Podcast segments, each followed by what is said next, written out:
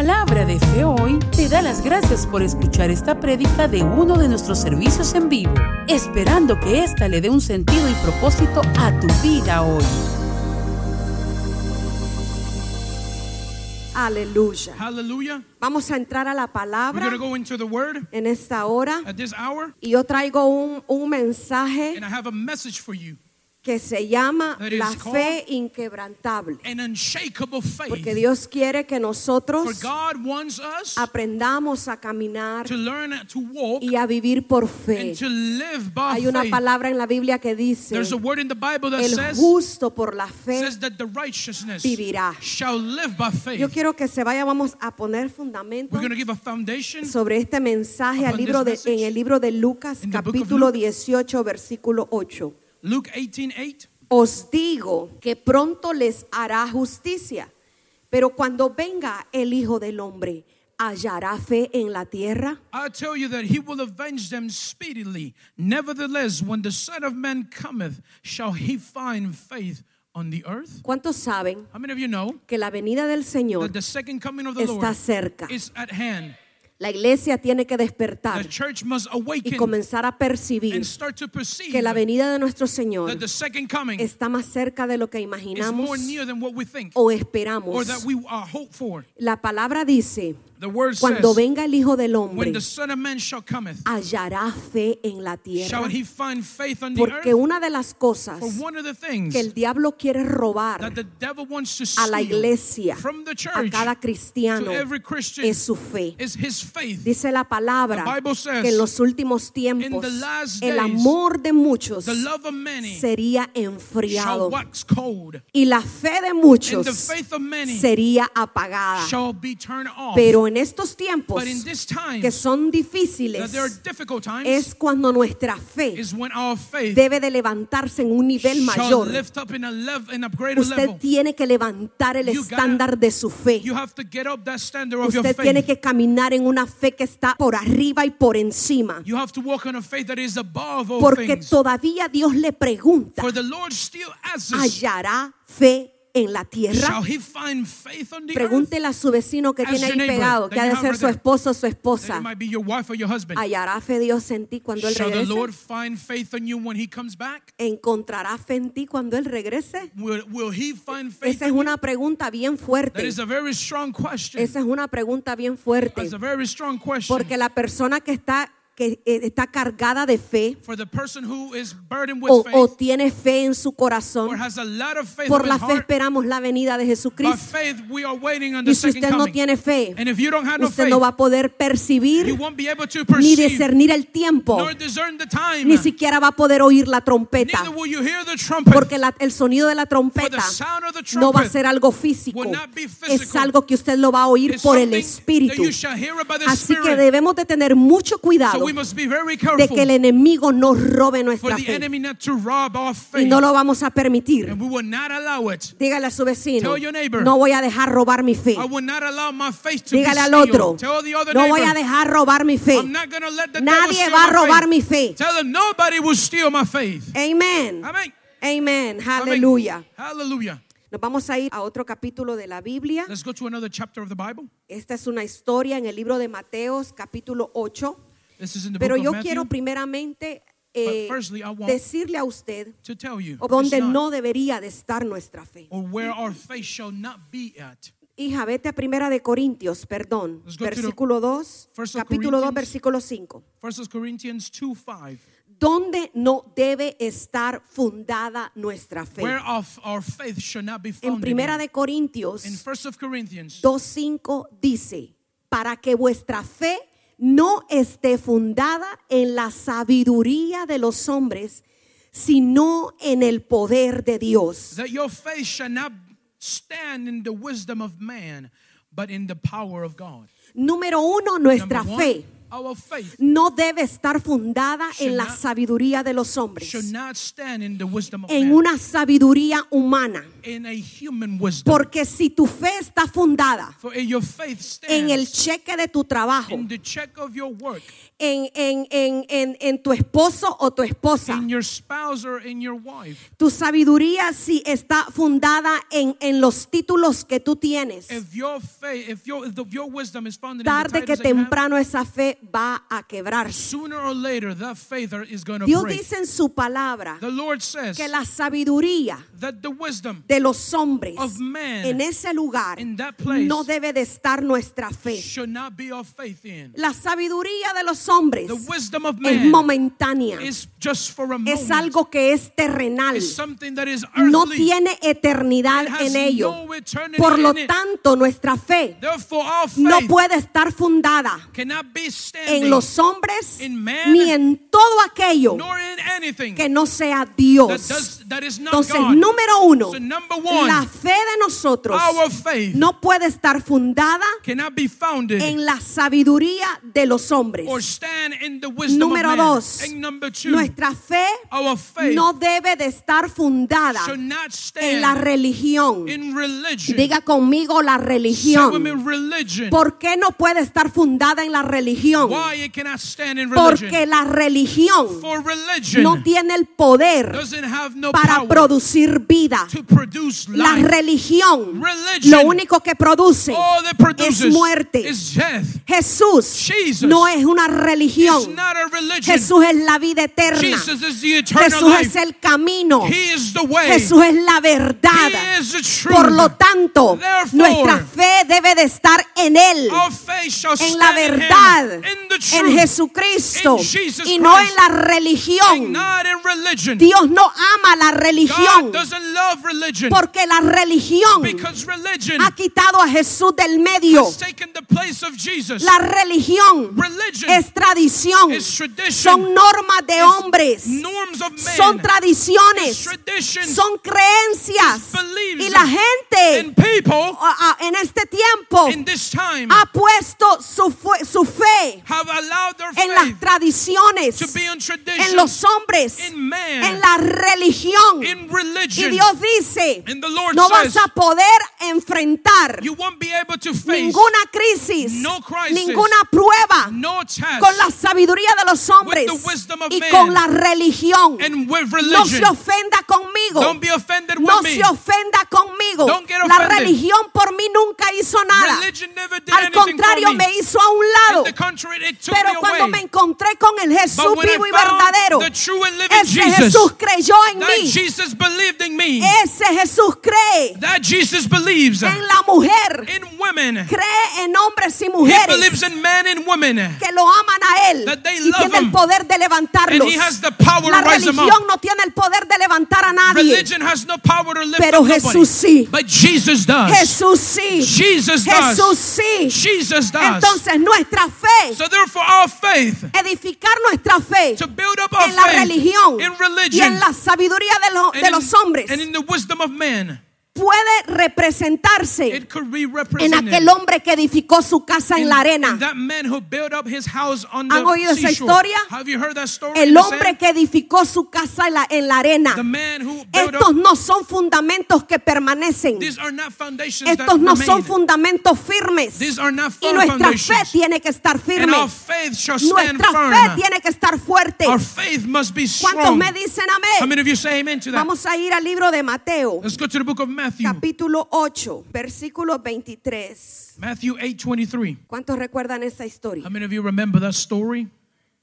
Es cuando Jesús calma la tempestad. when Jesus calms the winds. Anterior a esta historia, Before this story, Jesús le dice a sus discípulos, Jesus tells the disciples, vamos y vamos a pasar al otro lado. we're to go to the other side. En, en Mateo 8, 23, And in Matthew 8:23, ellos se suben a una barca they enter a ship con el destino with their uh, de cruzar al otro lado. to go to the other side. ¿A dónde iban a ir? Where were they going? ¿A dónde iban a ir? Where were they going? Al otro lado. To the other side. No, no, no iban a ir a la mitad del río. They were not going to go to Las the middle of the river. de Jesús The fueron, words of Jesus were, Vamos a ir, vamos a cruzar we're going al to otro cross lado. to the other side. Y dice el 23. And it says, verse Y 23. entrando él en la barca, sus discípulos le siguieron. And when he entered the ship, his disciples followed him. Y he aquí que se levantó en el mar una tempestad tan grande que las olas cubrían la barca, pero él dormía. And behold, there arose a great tempest in the sea, insomuch that the ship was covered with the waters, with the waves. Excuse me. But he was asleep. Y vinieron sus discípulos y le despertaron diciendo, Señor, sálvanos que perecemos. And his disciples came to him and awoke him, saying, Lord, save us. We are going to perish. Y él les dijo, ¿por qué teméis hombres de poca fe? Entonces levantándose reprendió a los vientos y el mar y se hizo grande bonanza. And he said unto them, Why are you so fearful, you of little faith? Then he arose, rebuked the winds and the sea, and there was a great calm. Usted escucha esta historia Now you hear the story, y yo les veo a ustedes el rostro and I see your face como que es chuparse un bombón. as if you were licking a Oh, popsicle. sí. Oh, yeah. Le dijeron Jesús, They told him, Jesus, despiértate wake up, porque vamos a perecer. for we are about to Te die. Voy a explicar un poco I'm going to explain to you a la little magnitud de la the magnitude of the tempest la que esta gente that estaba people atravesando. that were going through. Esa palabra, That word, tempestad, tempest, en el griego in the Greek es la palabra seísmos, is the word de la seismos, cual proviene la palabra sismo which comes the word o seismos terremoto. or earthquakes. ¿Alguna vez usted, usted ha estado en un terremoto? Have you ever been in the middle of an earthquake? Yo he estado en un sismo de magnitud pequeña, I was in a small earthquake. pero en esa, en, e- en esa, en esa experiencia que yo he tenido In that experience that I de had, estar en un, en un sismo cuando la tierra tiembla, being in an earthquake when the earth shakens, ha sido pequeño, no ha sido grande, It wasn't a big porque hay terremotos que han llegado a, magni- a magnitud de have reached the 7, scale of 7, 8, 8, 9. 9, Y creo que el que yo pasé estaba en el 2. and I believe the one I went through was in Pero 2. yo recuerdo But I remember que en una de esas that ocasiones in one of those yo estaba dormida en la mañana. I Yo comencé a sentir cómo todo se estaba moviendo started to see and feel how everything y was cómo las paredes y, lo- y los muebles traqueaban, hacían ruido. Y cuando yo escuché ese, ese sonido, sound, y porque usted siente feo, ¿cuántos han estado en, en algún sismo o en algún terremoto? Bueno, Well, usted sabe que se- no se siente nada bonito, You know that it's not pretty. se siente bien feo. It feels really, Usted really se siente ugly. inestable You feel like y you're not siente algo, algo, algo muy feo. and you feel something very ugly. Entonces, esa palabra so that tempestad word tempest quiere decir sismo means o terremoto. Ahora usted se imagina los terremotos a gran escala, los que son de grande magnitud, terminan arrasando y derribando todo. they end up breaking everything. Y la palabra cuando dice que las olas eran grandes, esa palabra se refiere a la palabra mega. to the words me- Diga conmigo mega, que quiere decir que eran un millón de veces más grandes. that it was a million times greater. Eran un millón de veces más It was grandes. a million times greater. Así nosotros podemos ver. That's how we can Usted see. imagínese unas mega olas. You imagine some mega No eran olitas. There weren't small No eran olas, olas pequeñas. They weren't small. Eran mega olas They were mega que cubrían la barca. that they cover the boat. Amén. Y la tempestad And the tempest, era, era como un, un sismo. it was like an Era earthquake. como un It terremoto. was like an ¿Qué es earthquake. lo que yo quiero que usted vea? What do I want you to see? Que se imagine figurativamente Imagine in your mind la magnitud de la the tempestad magnitude of this a la que los discípulos estaban were ¿Cuántos me dicen How amén? Así nosotros ahora podemos mirar we can see la magnitud de esa tormenta. magnitude of that storm. Así nos sucede a nosotros en la vida. That's how it happens in life. Así nos está sucediendo a nosotros en este tiempo. That's how it's happening to us in this La magnitud de la tempestad o la magnitud de la crisis que probablemente tú estás that viviendo es algo que es muy grande. Something that is great, Es algo que es eh, que es poderoso. something that is powerful. Es más, si nosotros miramos fact, if we can see tiempos atrás, Times lo que nosotros enfrentamos ahora no now, es lo mismo que estamos enfrentando, lo que enfrentábamos ayer. Todo ahora es más grande. Los terremotos son más grandes. Las tormentas son más grandes. Entonces, ¿qué quiere decir? Que nosotros no podemos enfrentar una tormenta grande, una tormenta gigantesca, con una fe chiquita. with a small faith? ¿Cuántos me dicen amén? Ay, yo sé que usted va a decir, Oh, pastora, pero say, la palabra del Señor dice que si yo tengo fe, como el granito de una mostaza, yo le voy a decir a una montaña I'm que se quite. Ahora yo te digo, you, no es cierto que para salir de tu casa necesitas una house, fe grande. Porque faith? ahora ya no sabes si vas a regresar. Ya no sabes back. si cuando des la mano a alguien te va a contagiar. La clase de fe que estos discípulos necesitaban en ese momento tenía que ser más grande que la tempestad que estaban viviendo. ¿Cuántos me dicen How amén? many of you say amen? Ahora, probablemente en ese momento in that moment de, de la, de la tormenta, los discípulos estaban luchando. Yo me imagino fighting. que ellos luchaban por mantener la embarcación a salvo. You know, safe and Ellos sound. comenzaron a trabajar They started to work y a pelear contra aquellas olas and to fight against para mantener la estabilidad del to barco. maintain the stability of the ¿Cuántos me dicen amén? How many of you say Yo me imagino que ellos ya habían trabajado arduamente. they had already worked really hard. Y yo me imagino que tra- tratando de sacar el imagine- agua de su barca para que aquel barco no se so hunda. wouldn't Esos discípulos tuvieron que estar cansados. disciples had to be Esos discípulos tuvieron que haber estado agotados. Really. Así hay muchos de nosotros en There- este tiempo. There are many of us like Ya that. en el nivel de agotamiento Now in the level of y de cansancio. and of tiredness, Porque la tempestad es tan grande. tempest is Y so yo me great. imagino que ellos estaban cansados. I imagine they were Pero tired. ¿sabes qué es lo que tú tienes que hacer? But you know what you must Cuando do? ya sientes que no puedes, When you feel that you can't no clamar a Jesús, you gotta cry out to Jesus. clamar a Dios. Cry out to Y God. dice la palabra And the Bible says, que mientras ellos estaban they en were aquella gran tribulación, en aquel gran problema, mientras ellos estaban, uno se decía, yo- y ellos eran eh, pescadores, and, I, and ellos eran expertos en la materia, experts in the, ma- in the matter. pero a veces aunque uno sea experto en la materia, eso no te va a salvar de la crisis o la tormenta.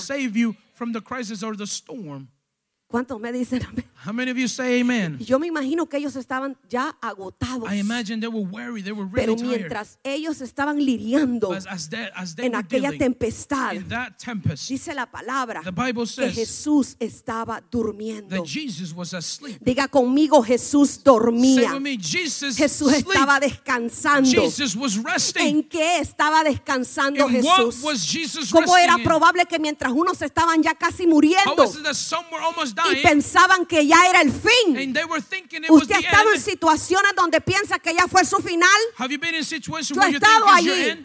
Pero sabe que Jesús, Él estaba descansando. Él estaba confiando. Él estaba reposando.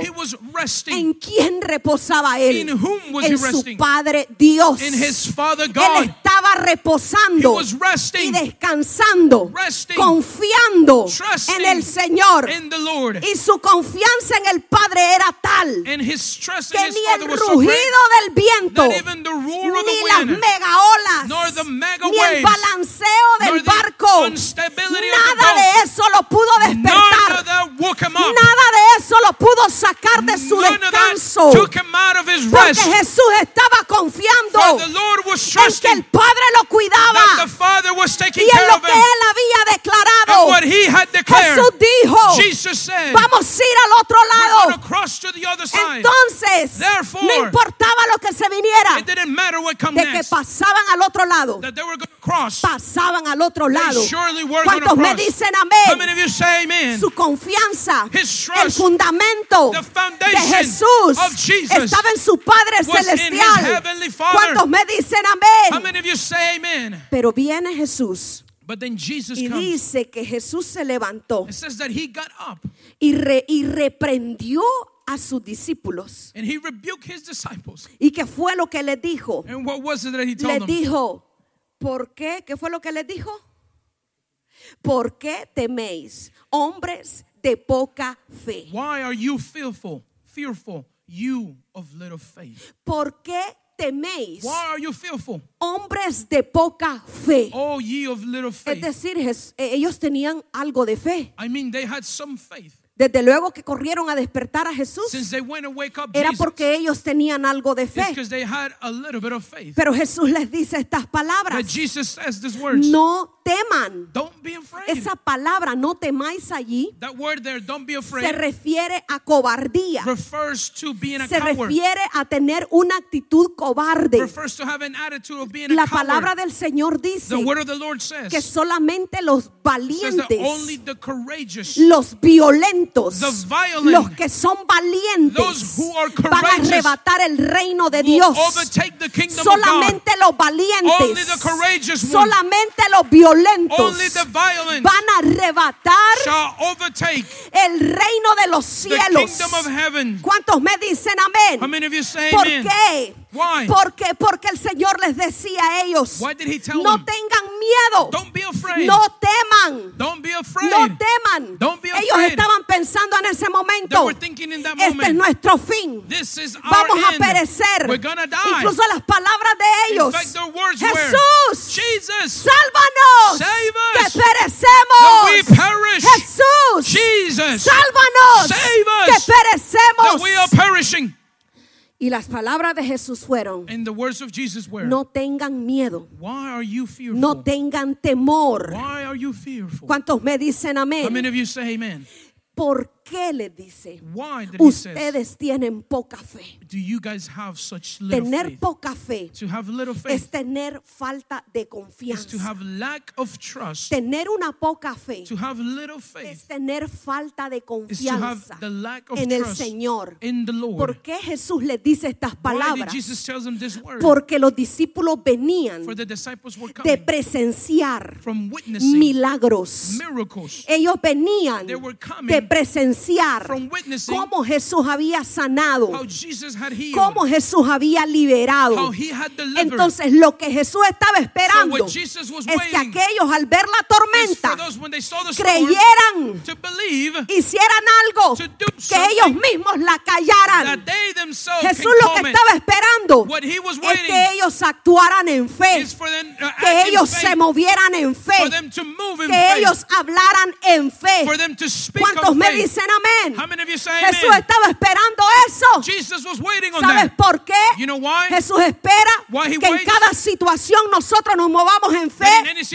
Porque si el mismo Dios que te rescató en that 1990, rescued you in ese 1990, mismo Dios te va a salvar ahorita en el save you 2020. now in the 2020. Si Dios te proveyó en el If the Lord 2015 provided in y no te 2015 moriste de hambre, el Señor te va a seguir proveyendo en este providing tiempo. this time.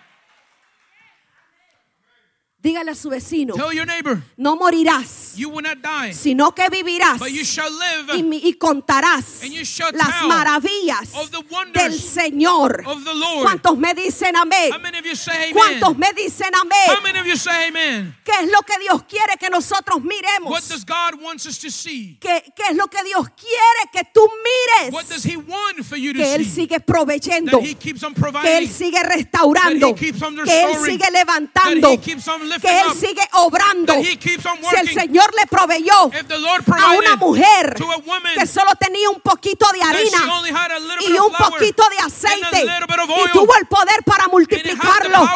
Ese mismo Dios es el que te va a proveer las finanzas, es el que va a traer tu trabajo, es el que va a restaurar tu matrimonio, es el que va a volver a levantar tu familia. Dios quiere un pueblo.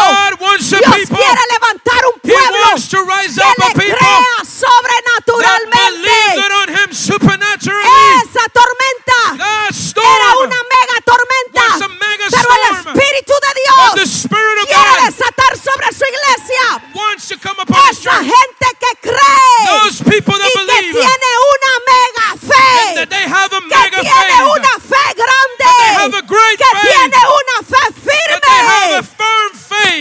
dicen How many of you amén? say amen? Diga gloria a Dios. Say glory to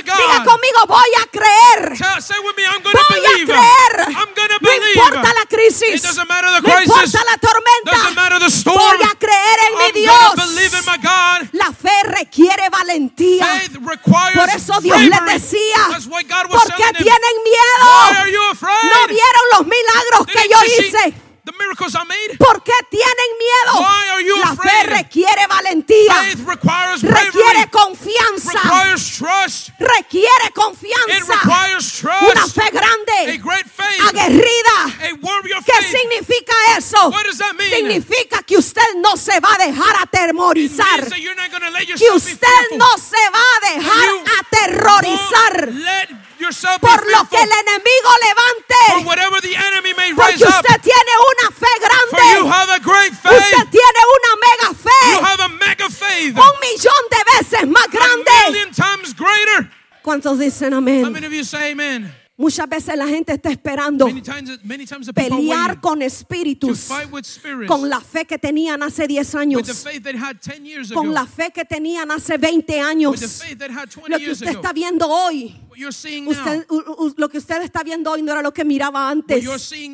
Ahora la maldad se ha crecido, las tinieblas han crecido, el nivel de demonios tratando de matar la gente son, son, son el doble, double, el triple, the triple, más grandes, greater, más poderosos que antes.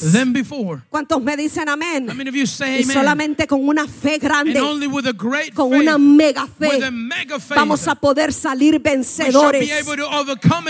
Una fe que persevera. Diga conmigo, una fe que persevera. me, No importa cuántos obstáculos tú atravieses en el camino. La palabra de Dios dice que el que persevere hasta el fin, el que persevere en fe, el que persevere en fe hasta el fin, ese será salvo. Ese será salvo. No puedes permanecer en temor. No puedes permanecer en temor. Debes de permanecer en tu You fe, must remain in your en la fe, en la fe grande In the great y en la mega fe. ¿Cuántos quieren tener una mega fe? ¿Cuántos quieren tener una mega fe? Yo quiero tener una mega fe. ¿Sabe qué dice el Señor? Sin fe es imposible agradar a Dios. Por eso Él les decía, discípulos, ¿acaso no vieron lo que yo hice? Tuvieron before? poca fe. Y es como que Él se enoja. Porque la palabra dice que sin fe es imposible agradar a Dios. Él es fe. His faith. Él carga la fe. He carries Él es faith. fe. He is La vestimenta de Jesús. His- the Lord's Una de sus virtudes es de fe. is of Lo que él hablaba, What he spoke, eso se hacía. that would be Lo que él decía, What he would say, eso pasaba. that would happen. Esa es la dimensión That is the a la que Dios quiere que la iglesia camine. God wants the church to No en una on. poca fe, Not in a little sino faith, en una mega fe. but in a mega en faith. una fe grande. In a great En una fe grande. In a great faith. En una párese. Come on, stand up. Párese. Stand. No, no se pare ahorita. Don't stand right now. Párese en fe. But stand in Cuando faith. el diablo venga a atacar when sus the finanzas, to attack your finances, párese en fe. stand in Cuando el faith. diablo venga a atacar sus When the hijos, devil comes and attack your párese children, en fe. stand in Cuando el faith. diablo venga a atacar When su the matrimonio, your párate en fe. Stand on Párate en faith. fe. Stand Cuando tú sientas que el enemigo entró como torbellino a robar tu casa, párate en fe. Sal al patio de tu casa. Ponte en las entradas de la puerta de tu casa y párate en fe y dile al diablo, diablo, te vas de mi casa porque yo estoy aquí parado en fe. Estoy parado en fe. Estoy de pie. Por la fe. By faith. Estos son tiempos. These are times Estos son tiempos These are times donde la gente people todo lo va a tener que hacer por fe. they will have to do it all by Todo lo va a tener que hacer They por fe. have to do it all by faith. Servirle a Dios por fe. A veces siembras y lo haces por fe. Levantar tu negocio lo vas a hacer por fe. Aunque el negocio no, no funcionó. La primera vez, levántate y di, "Me voy a parar en fe. Y esta vez voy a ir con todo. Porque tengo una mega fe, una mega confianza de que Dios me va a levantar y que Dios va a prosperar And lo que hay en mi mano. Aleluya. Hallelujah. Puya a su vecino. Come on, pinch your Y dígale. and tell him, No tengas poca fe. don't have a little faith. Levántate en una mega fe. Get up in a mega faith. En una fe un millón de veces más In a grande. faith a thousand, a Un million times millón de greater. veces más A grande. million times greater. Yo creo que hay gente a la cual Dios le I habla. believe there's people that the Lord speaks to. Porque las pruebas que viviste hace dos años atrás no tienen la magnitud de lo que vivimos hoy. in. Pero Dios está levantando su iglesia con una fe un millón de veces más grande. Una mega fe. ¿Cuántos dicen amén? En este mega Dios, In this mega God, en este mega Dios, in this mega en God, este mega in Jesús, this mega un millón de veces más grande que tu problema, bigger than your problems, un millón de veces más grande que tu situación.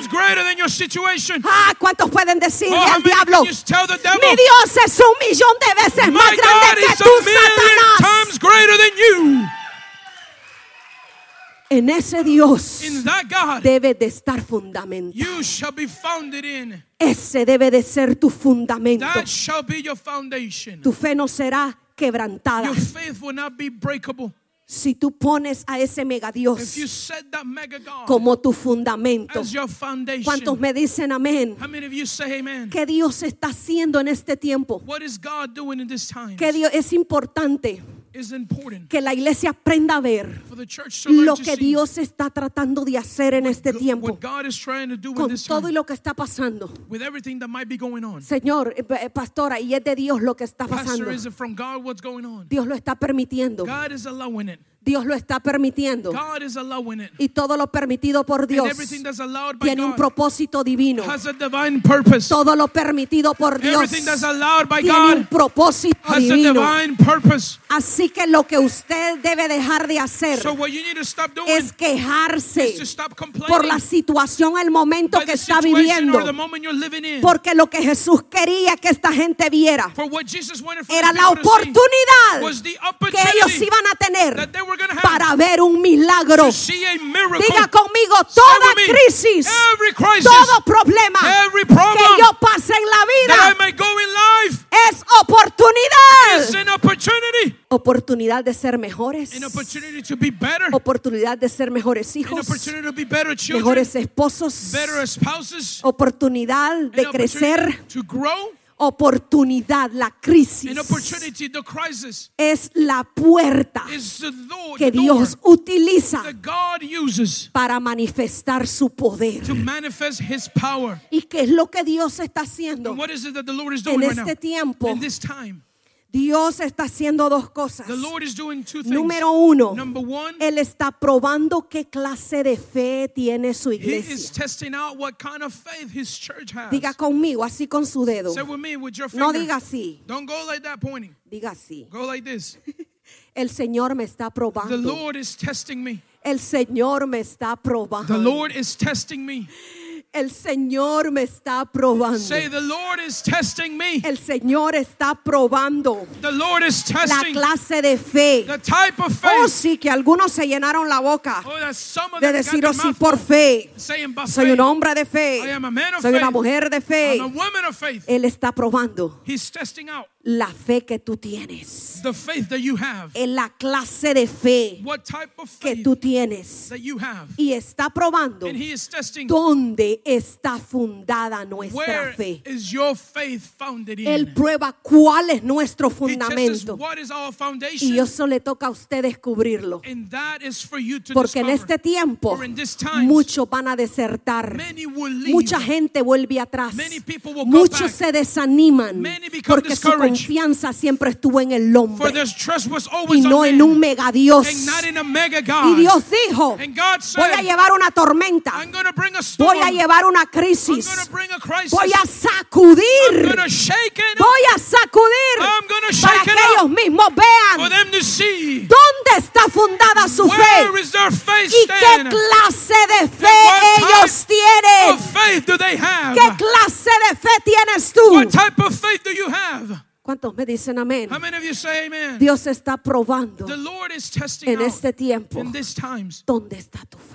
Where is your faith? ¿Cuál es tu fundamento? What is your Para foundation? muchos, For many, el fundamento the foundation es depender is to de un depend cheque. on a check. Es depender Is to depend de cuando el gobierno trae la ayuda. When the government brings out help, Pero vienen but tiempos que solo el justo vivirá por la fe. shall live by faith. Vivirá por la fe. live by faith. Vivirá por la fe. Shall live by A usted faith. le conviene. Es urgente que usted se levante en una fe mayor, en una fe más grande, porque las cosas se van a poner más color de hormiga. El aceite que está hirviendo va a hervir más fuerte. El Señor va a calentar más el horno. ¿Por qué? Porque en estos tiempos es times donde tú ves la separación entre lo que es y lo que no es. Entre not. el remanente y aquellos que no son remanentes. who are not remnant. ¿Cuántos dicen amén? Pero usted no haga así. but you don't do it that way. Usted haga así. You go this way. Haga así. Señor, soy yo remanente. am I the remnant? Señor, hay fe en mi corazón. there faith in my O hay amargura, Or is there Señor. bitterness? O hay ofensa, Are Señor. there offenses? O hay odio, Is there Señor. hate, God? Escudriñate tú misma. Search yourself. Escudriñese usted mismo. Search yourself. Aleluya.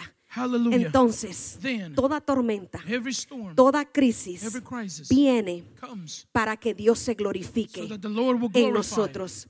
Hay muchas cosas que suceden en esos procesos.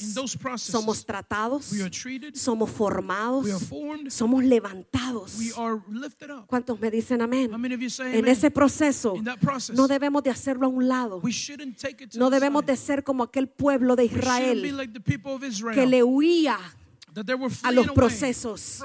Y nosotros debemos de ver cada crisis, every crisis, cada problema, every como problem que Dios va a hacer algo allí. if God is going to do something. Esperamos que esta palabra haya sido de bendición para tu vida. Si necesitas oración, escríbenos al correo info arroba palabradeFehoy.org. Síguenos en las redes como Palabra de Fe Hoy.